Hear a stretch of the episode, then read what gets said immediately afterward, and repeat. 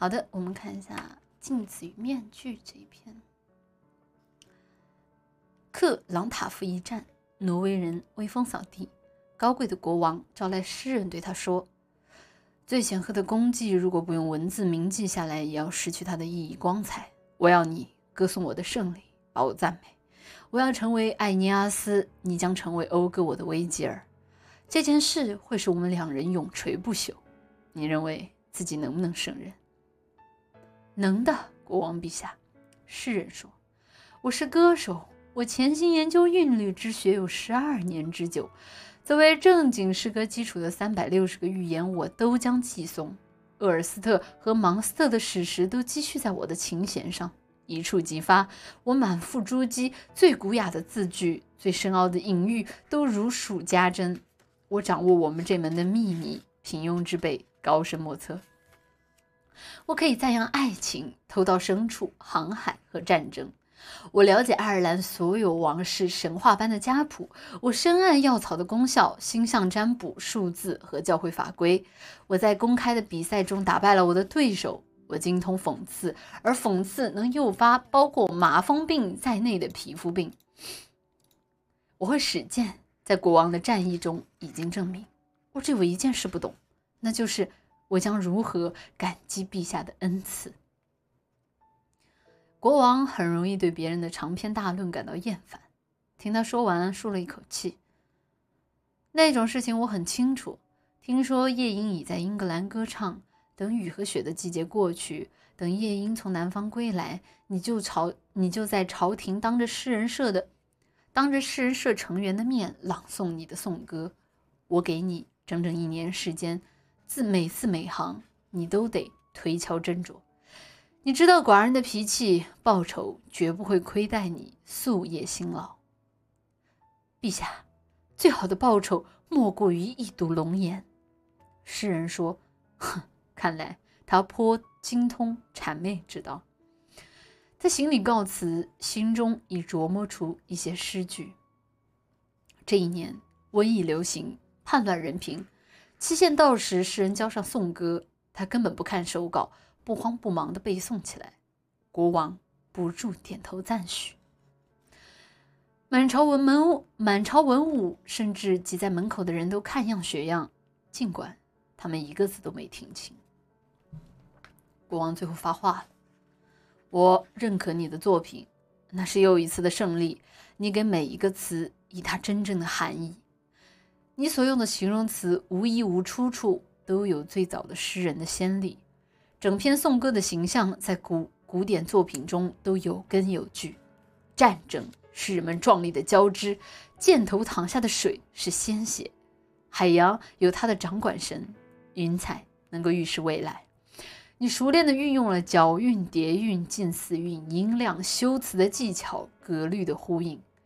爱尔兰文学即将湮灭，但愿没有不祥的征兆。凭你的古典似的颂歌就能重建。我命令三十名誊写员照抄十二遍。他静默了片刻，又接着说：“好，虽然好，但是毫无反应。麦管中的血液并没有加速，手没有抓起弓箭，谁的脸色都没有变，谁都没有发出战斗的呐喊，谁都没有挺起胸膛面对北欧海盗。我再给你一年时间，赞赏你另外一篇颂歌，诗人。”现在赐给你一面银镜作为嘉奖。我明白了，十分感谢。诗人说：“斗转星移，又是一年。夜莺再次在萨克逊的森林里歌唱。诗人带着手稿来了。这次的诗没有上次长，他没有背诵，而是凄凄哀哀的照念，略去了某些段落，仿佛他自己根根本看不懂，或是不愿意糟蹋他们。诗篇很怪。”不是战争的描写，而是战争本身。在战斗的混乱中，扰扰攘攘的是三位一体的神：爱尔兰的异教神灵和几百年后在近代初期纷争的神灵。诗的形式也相当怪，单数名词后面跟的是复数动词，介词的用法也不符合通用的规则，败笔与精彩之处混杂，隐喻牵强附会，或许是看来如此。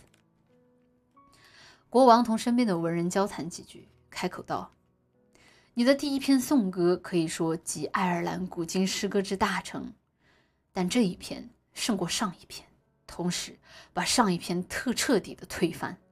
它给人以悬疑、惊讶，使人目瞪口呆。愚昧无知的人看不出它的妙处，只配有学问的人欣赏。这篇手稿将象牙盒子保存。我们期盼你的妙笔生花，能再写出一篇高明作品。国王微笑着补充说：“我们都是寓言里的人物，要记住寓言崇尚三之术。”巫师的三种本领，三人为重，还有不容置疑的那三位一体。国王又说：“作为我们赞许的表示，赐给你这个黄金面具。”我明白了，十分感谢。又满了一年，国王的守卫注意到诗人这次空手而来，没有手稿。国王见到他，不禁有些吃惊，他似乎变成了另外一个人。某些东西在他脸上刻画了皱纹，改变了模样。他的眼睛仿佛老像，他的眼睛仿佛望去老远的地方，或者瞎了。诗人请求同国王单独说几句话，奴隶们退出去了。你写了颂歌没有？国王问道。写了，诗人悲哀地说。但愿我主基督禁止我这么做。你能念念吗？我不敢。我给你所欠缺的勇气。国王宣称。诗人念出那行诗，只有一行。诗人和国王都没有大声念出那行诗的勇气，只是在嘴里品味，仿佛它是秘密的祈祷或是诅咒。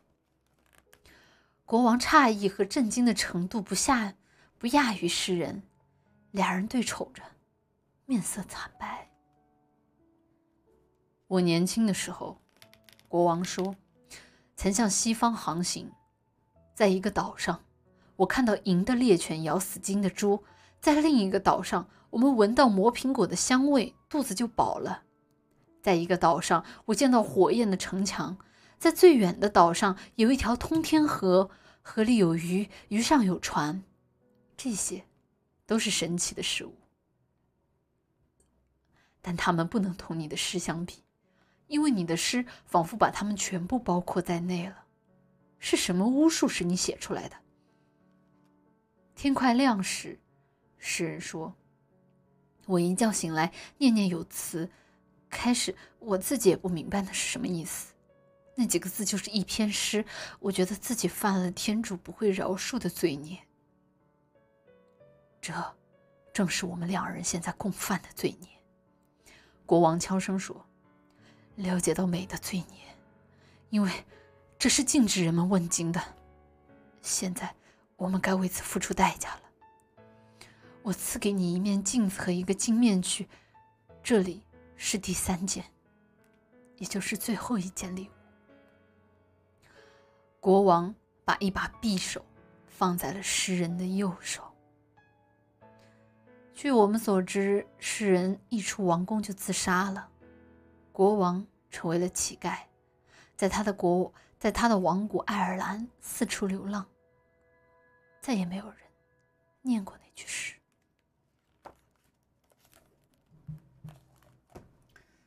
啊，这个故事还挺有意思的啊，就是也不知道大家对这个故事有什么看法啊？那句诗到底是什么呢？